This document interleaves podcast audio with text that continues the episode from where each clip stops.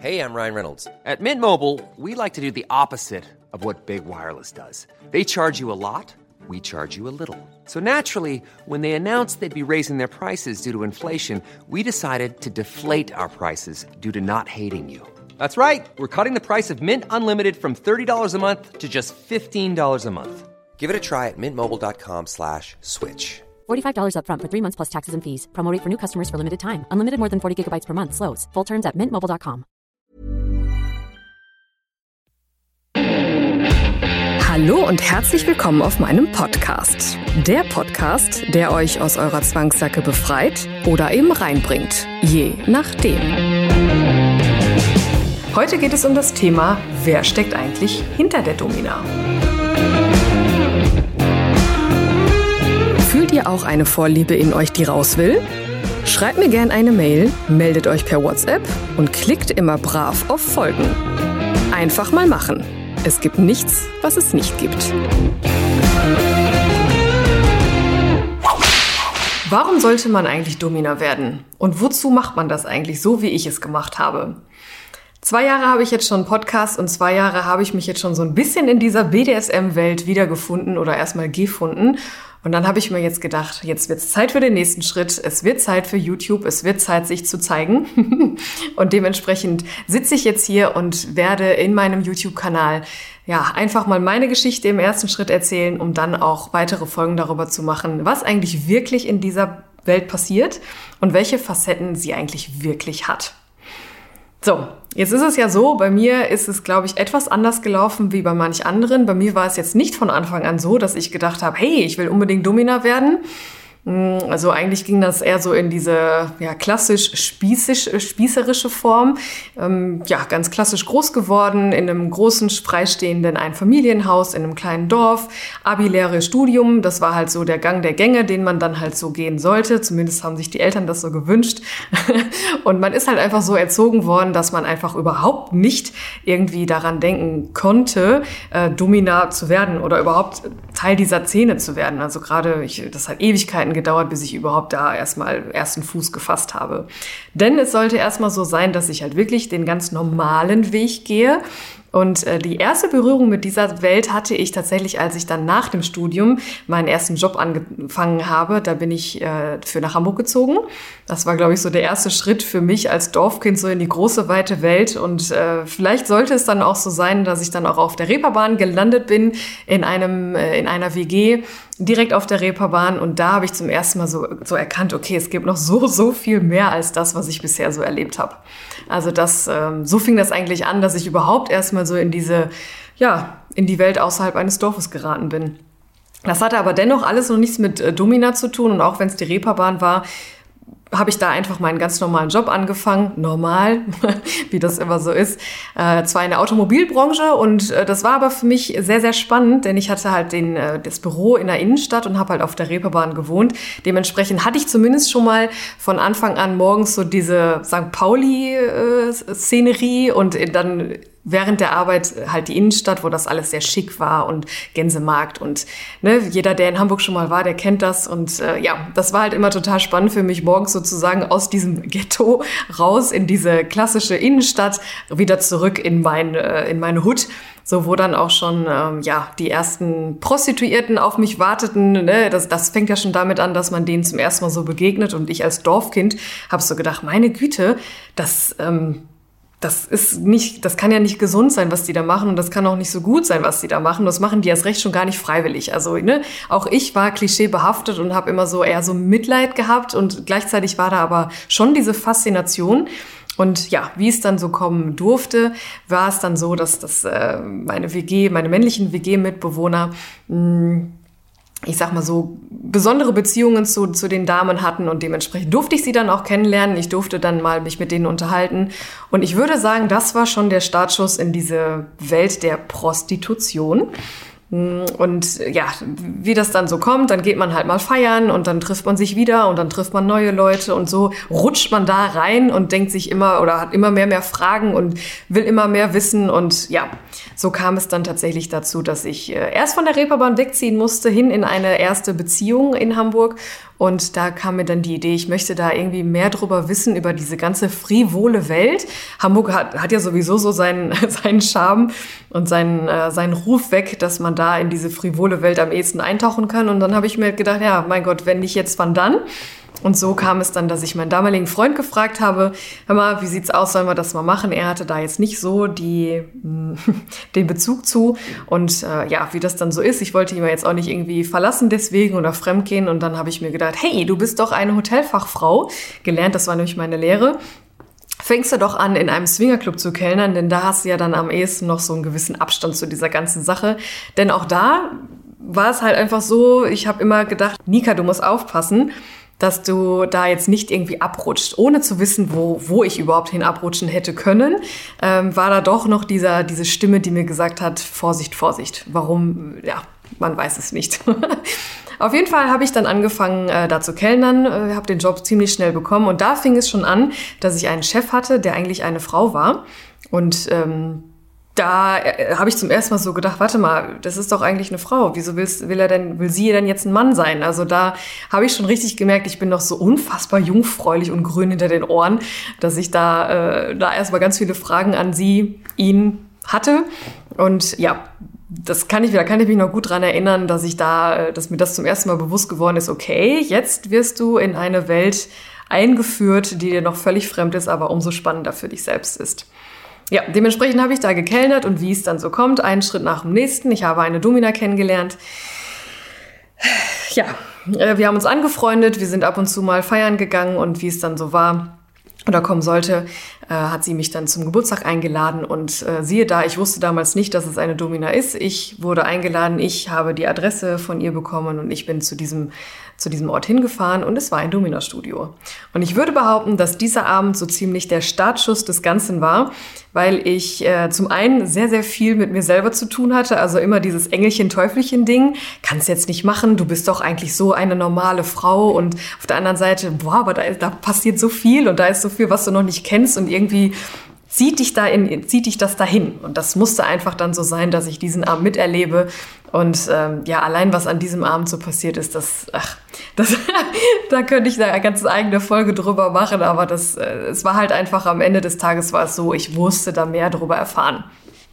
So, und wie das dann so ist, äh, war dieser Abend zu Ende. Ich setze mich in mein Auto und nachdem ich das so ein bisschen verdaut hatte, was da passiert ist nach ein paar Tagen, war ich dann aber tatsächlich schon wieder in dieser anderen Welt. Also das waren wirklich zwei Welten, in denen ich mich da eine Zeit lang befand. So Parallelwelten, die so interessant sein konnten wie sonst was. Also das war Wahnsinn, was ich da, dass ich, dass ich das, was ich da erlebt habe in dieser BDSM-Welt, habe ich dann auch mit in den Alltag genommen. Also mein Alltag war auf jeden Fall auf viele Weisen bunter in der Zeit. Und ja, dann kam ja diese, diese Zeit im Swingerclub dazu, wo ich dann gekellnert habe. Da habe ich auch wieder neue Leute kennengelernt und, und, und, wie das dann so ist. Mm, sollte dann aber mein eigentlicher Weg wieder zurück in diese Spießerwelt gehen und ich habe einen Job bekommen in Düsseldorf. Deswegen musste ich dann Hamburg verlassen oder durfte. Man hat ja immer die Wahl, ganz nebenbei. Und ich habe mich dann trotz ähm, ein bisschen Wehmut dazu entschieden, wieder zurück in die Heimat zu ziehen. Dementsprechend hat es mich dann nach Düsseldorf gezogen, was mich dann aber nicht davon abgehalten hat, so diese ganzen Eindrücke von Hamburg mitzunehmen und dann kam auch ziemlich schnell raus, okay, ja, ich bin jetzt wieder die normale Frau, aber da ist etwas, was da, was da raus will. Und wo ich auch tiefer eindringen will. Also das war für mich von Anfang an klar und dementsprechend kam dann die Idee, hey, ich muss, glaube ich, selber Domina werden. Auch da wieder Engelchen, Teufelchen, so kannst das machen, oh nee, und nachher kommt das raus und Hilfe. Und das ist Wahnsinn, was mir da schon so in, im Kopf aufgefallen ist, wie, wie, wie kopflastig man ist und wie extern gesteuert man ist. Also ich war wirklich in zwei Parallelwelten da immer noch unterwegs, obwohl ich ja noch nicht mal angefangen habe, als Domina zu arbeiten.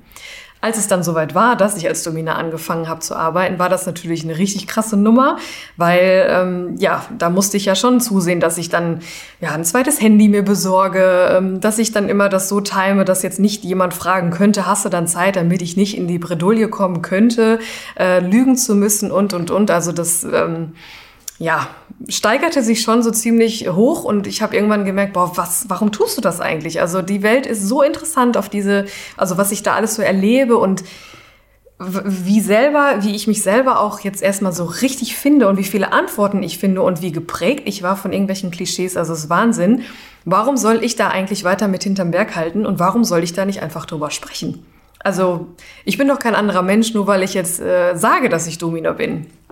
So kam das dann, äh, dass ich im ersten Schritt tatsächlich ein Buch schreiben wollte, was ich dann im Endeffekt auch getan habe. Aber äh, ein Bekannter von mir kam dann auf die Idee, hey, sprech doch einfach in einem, Domin äh, in einem Podcast darüber. Ja, gesagt, getan. Also habe ich das dann gemacht. Auch da wieder neue Welt und völlig jungfräulich unterwegs. Und wie spricht man denn einen Podcast ein und wie macht man das denn überhaupt alles? Aber wenn ich irgendwie was in der Zwischenzeit gelernt habe, dann, dass man einfach etwas machen sollte, ohne da groß drüber nachzudenken. Somit wurde ich Domina, die in einem Podcast darüber spricht. So. Das war am Anfang sehr, sehr spannend und ist auch jetzt immer noch spannend. Äh, trotz Corona ist es dann jetzt so gekommen, dass ich, äh, dass ich mich da ausprobieren durfte und dass ich mich auch weiterentwickeln durfte. Denn äh, wie das dann so gekommen ist, habe ich tatsächlich dann gedacht, na ja, wenn du jetzt äh, in einem Podcast drüber sprichst, dann kannst du ja auch ins Fernsehen gehen. Weil du willst ja eine Reichweite erschaffen, du willst ja das ganze Thema aufbrechen. Eben weil ich auch erkannt habe, das Klischee ist zwar ist gut, dass es da ist und es hat auch seine Daseinsberechtigung und es wird auch manchmal erfüllt, aber da ist noch so, so viel mehr. Und dementsprechend habe ich mir gedacht, so, gut, Podcast hasse jetzt, check, Buch hasse jetzt, check, jetzt musst du aber auch irgendwie noch mehr machen und so bin ich ja dann, hatte ich meinen ersten Fernsehauftritt bei Domian. Alle so, gerade in meinem Alter, glaube ich, die kennen das alle, wir sind alle äh, in der Jugend mit ihm eingeschlafen und das war total toll, dass er sofort gesagt hat, ja klar, du darfst bei mir Gast sein und das durfte ich dann sein. Und auch da wieder waren diese Stimmen da, was passiert hier eigentlich gerade? Also dafür, dass diese Szene so ist, wie sie ist äh, oder zu sein scheint, äh, interessieren sich doch ziemlich viele Leute dafür. Und auch mein Podcast entwickelte sich ziemlich schnell dahin, dass, dass Leute auf mich zukamen mit Interviewanfragen, also Leute wie du und ich, äh, dass die gesagt haben, hey, wir sind auch in der Szene unterwegs und sollen wir dir mal was erzählen? Und das fand ich total spannend, weil ich gedacht habe, krass, das funktioniert ja doch besser als gedacht und es interessieren sich einfach super viele Menschen ähm, dafür, mm, auch diese an, die, sich selber mal ja zeigen zu dürfen. Zwar äh, zeigen in Form von äh, nur Podcast, also jetzt nicht zeigen visuell, sondern nur äh, ihre Geschichte erzählen zu dürfen. Aber das reicht ja auch schon. Also das war für mich total schön zu erkennen, okay, anscheinend ist diese Welt doch größer, als man denkt. Und viele, da sind viele Fragen und viele Menschen wollen viel darüber wissen. Dementsprechend haben ja auch viele Leute immer eine E-Mail geschrieben mit ihren Fragen.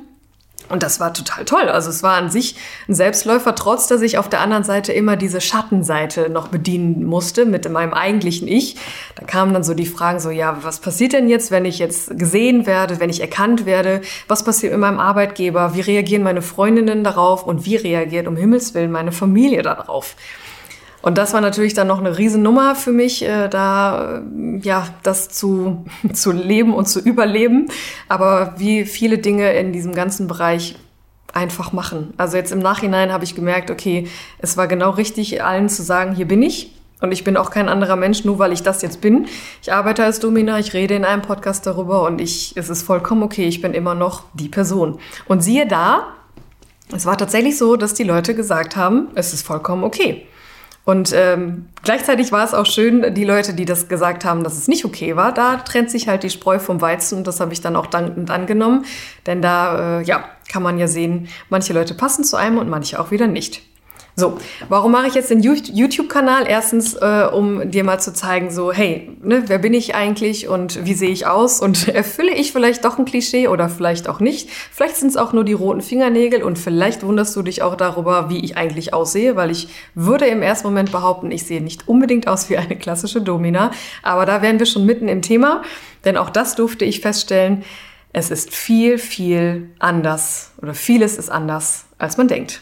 Also man hat ja immer diese Stereotypen schnell im Kopf und auch die Gäste, das sind ja alles kranke Leute und äh, Fußfetisch, das kann ja nicht, das ist ja eklig und das kann ja nicht, nicht richtig sein. Oder Männer, die lieber eine Frau sein wollen, auch nicht. Und die Pet-Player erst, oh Gott, was sind das für Leute? Und äh, wer lässt sich denn eigentlich äh, freiwillig den Nippel nadeln oder so im schlimmsten Fall sogar den Hodensack und äh, was, warum spielen manche Menschen Rollenspiel? Warum lassen sich manche Leute gerne einsperren? Warum lassen sich Leute gerne fesseln?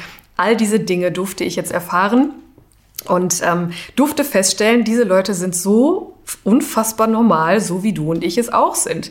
Und nicht nur das, sondern äh, diese BDSM-Szene hat mich dazu gebracht zu erkennen, gerade die Leute, die in dieser BDSM-Szene sind, die sind sexuell verdammt frei. Also gerade das Thema Sexualität ist ja für viele Menschen so ein Ding, äh, eine riesengroße Herausforderung, welche Menschen leben wirklich ihre Sexualität? Also eigentlich ist es ja eher so, dass gerade, um Klischees mal wieder aufzugreifen, ist es ja oft so, dass Frauen gerade dabei sind, ah nee, kann ich nicht machen, äh, nachher liege ich irgendwie komisch oder so. Und sie sind eigentlich viel damit beschäftigt, überhaupt erstmal äh, sexuell ähm, sich ja, sich sexuell gut zu fühlen. Also Frauen haben einfach viel zu viel damit zu tun, wie sehe ich aus, bin ich zu dick, bin ich zu hässlich, äh, ne, welche, welche Anforderungen erfülle ich überhaupt. Und viele Männer sind halt auf der anderen Seite ja oft damit beschäftigt, genüge ich, bin ich jetzt hier der Macker oder nicht. Also da gibt's ja so viele, äh, also es ist alles sehr, sehr behaftet, das ganze Thema Sexualität.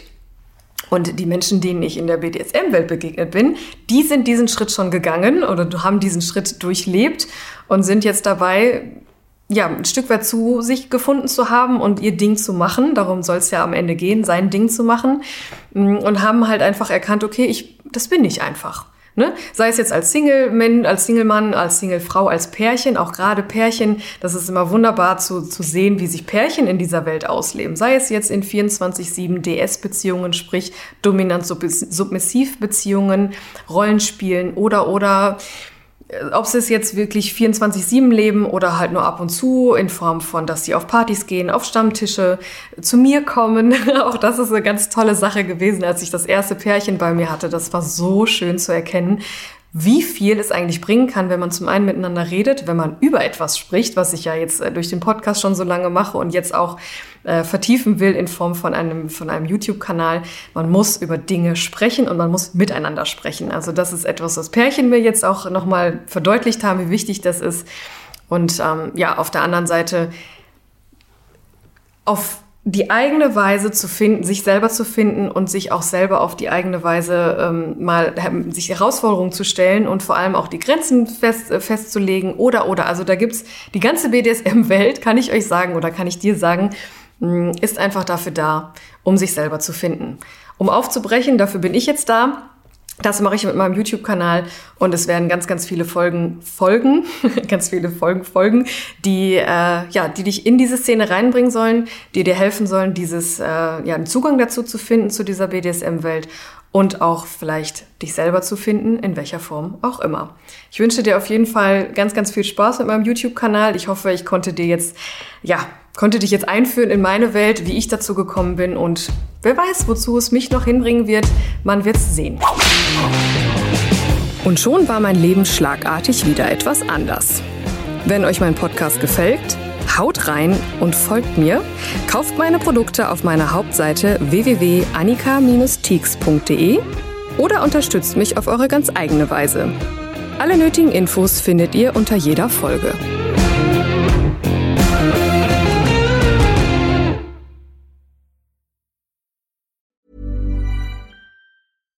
Hi, I'm Daniel, founder of Pretty Litter. Cats and cat owners deserve better than any old fashioned litter. That's why I teamed up with scientists and veterinarians to create Pretty Litter. Its innovative crystal formula has superior odor control and weighs up to 80% less than clay litter. Pretty Litter even monitors health by changing colors to help detect early signs of potential illness. It's the world's smartest kitty litter.